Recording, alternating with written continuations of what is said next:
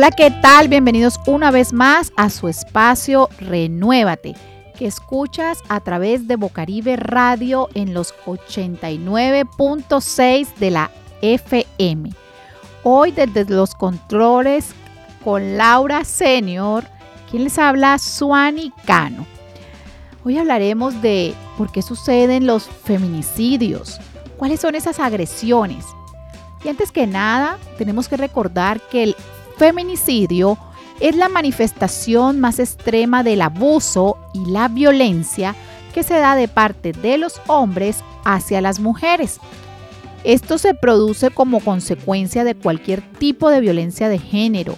Puede ser agresiones físicas, de violaciones, maternidad forzada, mutilación genital, en fin, sea cual sea eh, el la causa por la que se dé esta situación, lo que se busca es vulnerar los derechos de las mujeres. Generalmente suelen ocurrir en el hogar como consecuencia de un tipo de violencia y se puede categorizar dentro de los crímenes de odio, dado que se da en un contexto en el que la persona femenina ha sido estigmatizada durante años. Cuando se dan los feminicidios no suceden de un día para otro. Eh, la palabra feminicidio se encuentra en disputa.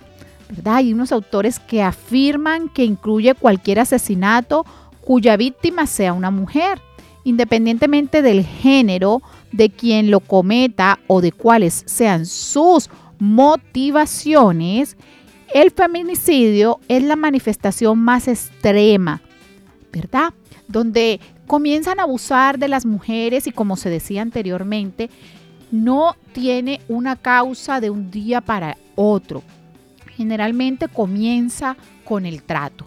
Pero ¿qué es el buen trato? Es una relación armónica, sana, en respeto consigo mismo y con los demás. Otra persona puede denunciar si ve que hay violencia, ¿verdad? Pero a veces nos da miedo. Y a veces ese buen trato no lo tenemos en cuenta y entonces comienza con frases como no sirves, pero otra vez hiciste esa misma comida, la comida te quedó salada, eh, eres tonta, eh, tú no sirves, no lo vas a lograr hacer, pero ¿por qué? Y una cantidad de situaciones que al final se traducen en el mal todo aquello que comienza a hacernos daño. Pero hay una motivación que conlleva a los individuos a realizar esta serie de, esta serie de actos o de represalias contra su pareja. Pueden ser eh, muy peculiares, pero principalmente en el feminicidio se puede dar por celos, por ira, por la búsqueda del placer, por el flagelo de la droga, del alcoholismo.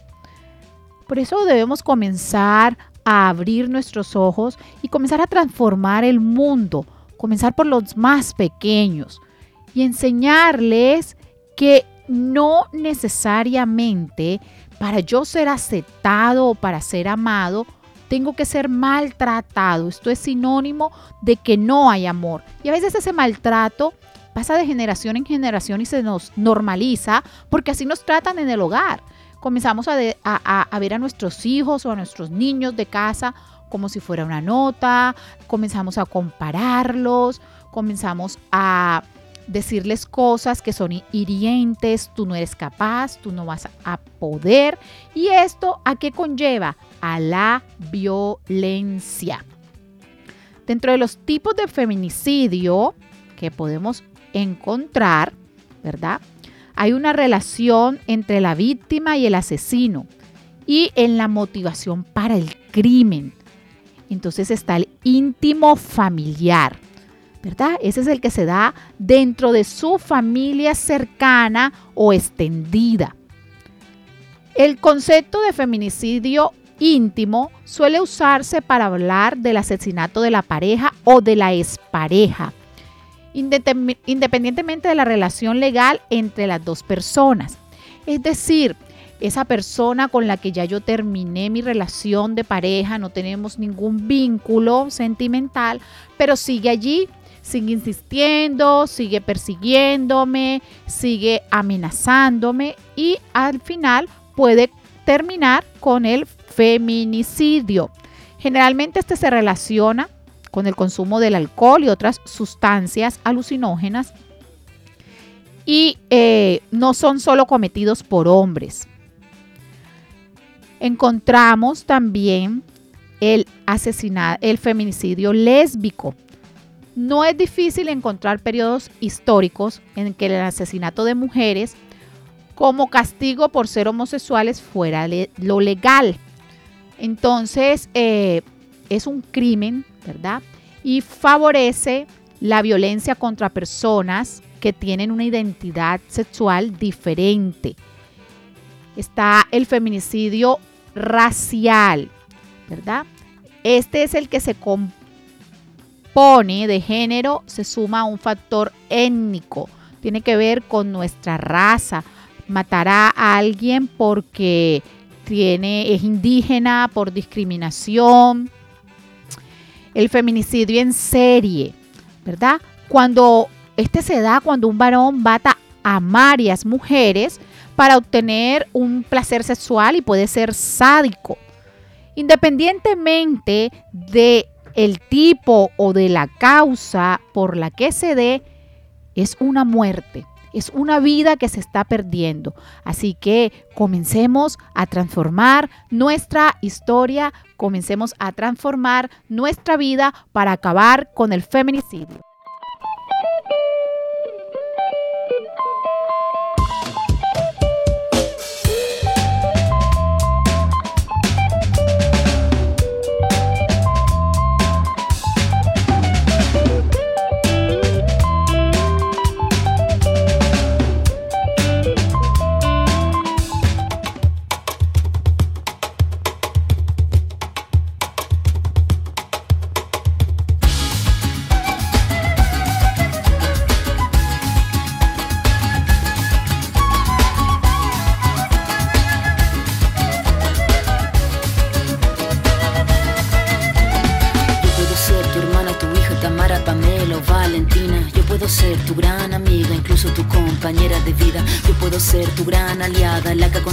Y la que apaña. Yo puedo ser cualquiera de todas, depende de cómo tú me apodas. Pero no voy a ser la que obedece porque mi cuerpo me pertenece. Yo decido de mi tiempo, como quiero y donde quiero. Independiente yo nací, independiente decidí. Yo no camino detrás de ti, yo camino de la para aquí. Tú no me vas a humillar, tú no me vas a gritar. Tú no me vas a someter, tú no me vas a golpear. Tú no me vas a denigrar, tú no me vas a obligar me vas a silenciar, tú no me vas a callar. No sumisa ni obediente, mujer fuerte, insurgente, independiente y valiente, romper la cadena de lo indiferente, no pasiva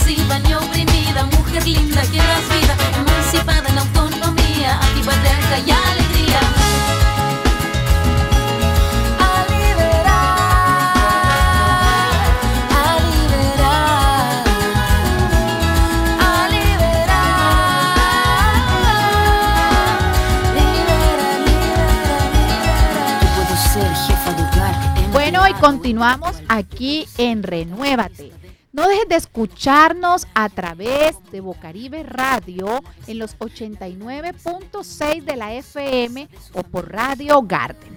Y continuamos aquí, Nayibe, como siempre, hablando de temas importantes, de esos temas que nos nutren el alma y que nos ayudan en nuestro desarrollo personal, que es necesario y que es fundamental para todos los seres humanos.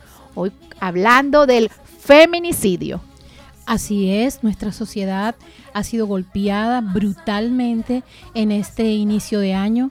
Hemos tenido demasiados casos mujeres y nuestra intención siempre es llevarle un poco de información de salud mental. Claro que sí, estamos abanderando identificar el rol nuestro dentro del proceso de violencia en el que nos podemos ver inmersas o inmersos porque como decía Suani, no es solamente eh, que podemos perder la vida, la puede perder la mujer. También han habido sucesos muy puntuales en los que el hombre también pierde la vida en este tipo de relación. Pero, ¿cómo es ese camino? ¿Cómo es la agenda de la víctima? Nosotros podemos poder identificar fácilmente cómo vamos caminando hacia convertirnos en un futuro en víctima. El problema es que, pienso yo, cuando iniciamos una relación, soltamos todos nuestros puntos, todos nuestros botones de precaución. Entregamos totalmente la confianza en la otra persona. Y me van a decir o van a pensar, ah, pero ¿cómo así que uno no puede estar confiado? No, porque es que incluso hasta nosotros mismos podemos fallarnos.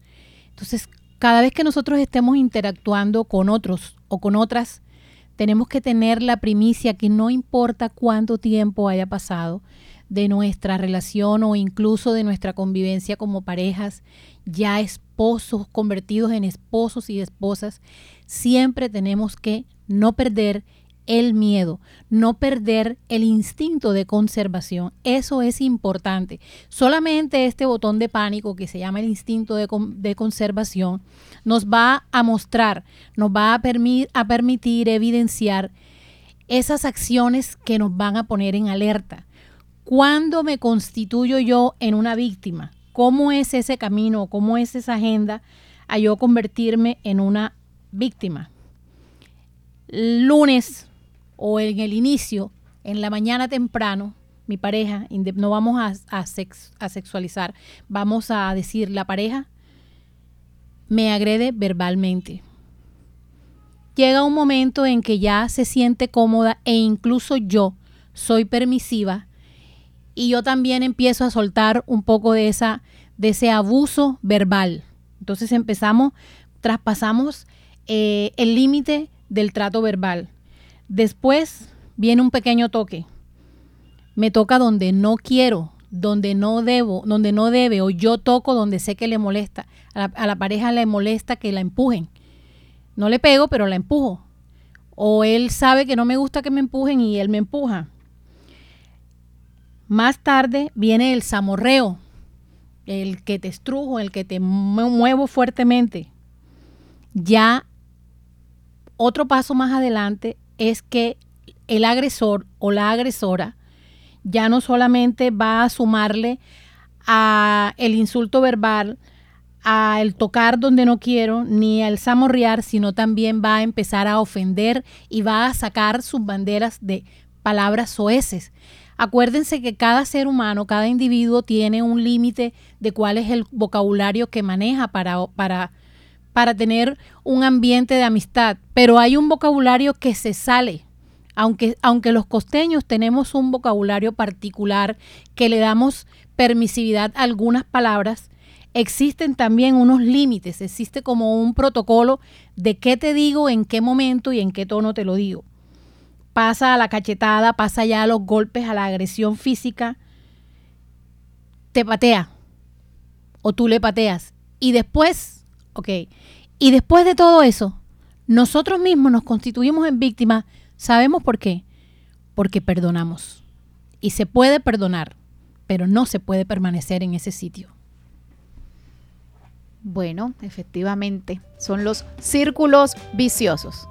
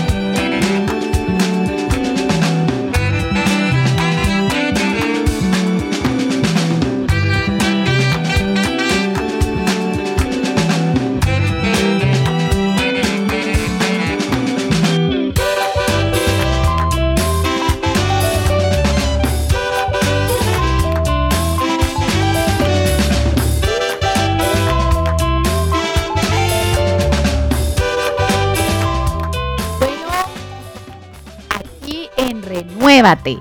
Hoy con una invitada especial del bloque feminista Heidi Valencia. Hola, buenas tardes. Buenas tardes, Heidi, ¿cómo estás? Bien, muy bien, gracias. Complacido de tenerte aquí en Renuévate. Y bueno, cuéntanos de qué se trata el bloque feminista, eh, dónde los encontramos, cómo se come eso. El, bloque feminista, nosotros somos una juntanza de mujeres que lo que hacemos somos, somos una red de apoyo y activistas.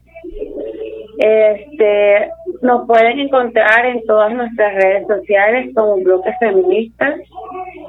Eh, el movimiento amplio de mujeres es este, un movimiento que ya viene de, bastantes años, ya tiene varios, varios años constitu, constituida.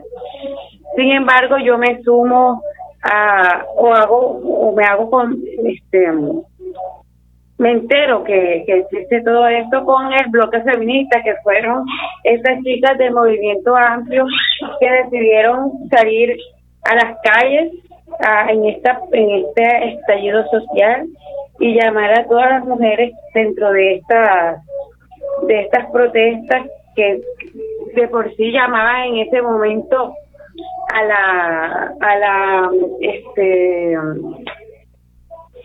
a la reforma tributaria, sin embargo, no estaba saliendo a las calles a exigir muchas otras cosas, como una inconformidad. Entre estos, el, se creó el bloque feminista donde se hizo un encuentro de dos días en la universidad en la universidad del, Atlántico del Centro y desde ahí empiezo a, a ser parte activa de, este trabajar con, con mujeres, trabajar en el feminismo específicamente. Ok, Heidi, hemos visto que tuvieron mucha participación a lo largo de todos varios sitios del departamento eh, para conmemorar el 8 de marzo. Eh, hicieron bastante visibilidad. ¿Y qué nos espera? ¿Qué podemos esperar de este movimiento con proyección a beneficios para la mujer colombiana? Porque los actuares de esta juntanza precisamente busca unificar beneficios a título nacional para la mujer colombiana. ¿Qué proyecciones hay en el movimiento para este año 2022 y lo que sigue? Pues estamos principalmente en, en, la parte en la parte organizativa, estructural, estamos en esto. Se sabe que los movimientos sociales también hace parte, mucha parte de las voluntades, este, las condiciones y ese tipo de cosas. Y también estamos buscando, después de estudiar, de someternos a estudios, de cómo, cómo crear cuerpos, cuerpos sociales, en esta parte de organización para este, fortalecerlos en, en los cimientos y las proyecciones en la parte en la parte este, de, de incidencia. Este nuestra nuestra próxima o nuestro próximo evento sería un encuentro intergeneracional de la lucha feminista en, en el departamento ya que se tienen se tienen movimientos se tienen juntanzas de mujeres y proyectos con mujeres en Luruaco, en Juan de Acosta, en Puerto Colombia, en Galapa, en Barranquilla, en Soledad, en Malambo. Sin embargo, este, están aislados, estamos más unidos este, Barranquilla, Soledad y Galapa.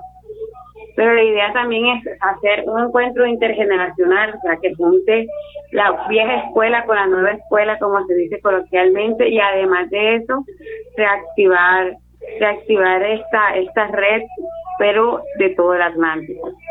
Pasado esto, la otra proyección del, para este año es la Asamblea Departamental de Mujeres, ya para compartir en macro y hacer ya los decretos que, estaríamos como promoviendo como movimiento a nivel departamental. Igual también se sabe que cada territorio tiene sus sus necesidades específicas, pero también es necesario eh, construir una agenda conjunta para pelear por, necesidades comunes. Eso es como la, la proyección que se tiene para este año. Igualmente, estaba la, la apertura del Observatorio de Mujeres y estamos trabajando un fondo Sororo, que es un fondo para la financiación de actividades como el C8, como actividades como el C8M o actividades este, futuras como la, la intergeneracional, las asambleas. Igualmente, nosotros no tenemos un programa asistencialista, pero si por algún momento X o razón necesitas o te ves que ya estás en las últimas, que es eso, o, o, no sabes qué hacer, se, también podría pedir esa ayuda este fondo. No damos una cantidad grande ni tampoco el apoyo es continuo, sea, que se dan todas las veces, pero sí se da el apoyo y además de eso se, se asesora si hay algún programa que se pueda se puede adjuntar, si, si, hay alguna forma en que se puede ayudar, etcétera. Eso es como, como un resumen lo que lo que se está trabajando. Excelente, Heidi. Muchísimas gracias por tu aporte a toda la comunidad que nos está escuchando hoy. Ya sabemos que tenemos un bloque feminista con el que podemos contar, con el que podemos apoyarnos. Y Heidi, recuerda que las casas, las puertas de Renuévate están abiertas, también son la casa de ustedes para hablar todas las veces que lo quieran hacer. Eh, te estaremos invitando a un nuevo programa para que nos cuentes un poco más cómo ser parte activa de, este proceso, cómo comenzar a integrarnos las personas que quieran hacerlo. Así que muchísimas gracias por tu valioso aporte y por tu tiempo. Dame un segundito. Listo. Este, este, este próximo domingo 20 de marzo vamos a estar haciendo un picnic feminista donde vamos a estar compartiendo como las experiencias del 8M dando ciertos informes, cierta información entre todas las mujeres completamente invitadas a partir de las 10 de la mañana en el Parque Sagrado Corazón. Bueno, ya saben todas las mujeres, este 20 de marzo a partir de las 10 de la mañana en el Parque Sagrado Corazón, la cita es con el bloque feminista. Muchísimas gracias por haber estado con nosotros. Recuerda que las medidas para tomar acción en la lucha contra los feminicidios no pueden concentrarse solo en un foco del problema porque los niveles de complejidad pueden variar, psicológico, sociopsicológico, psicopolítico, en fin. La invitación es a que entiendas que la responsabilidad es de todos. El silencio no sirve. Nos vemos.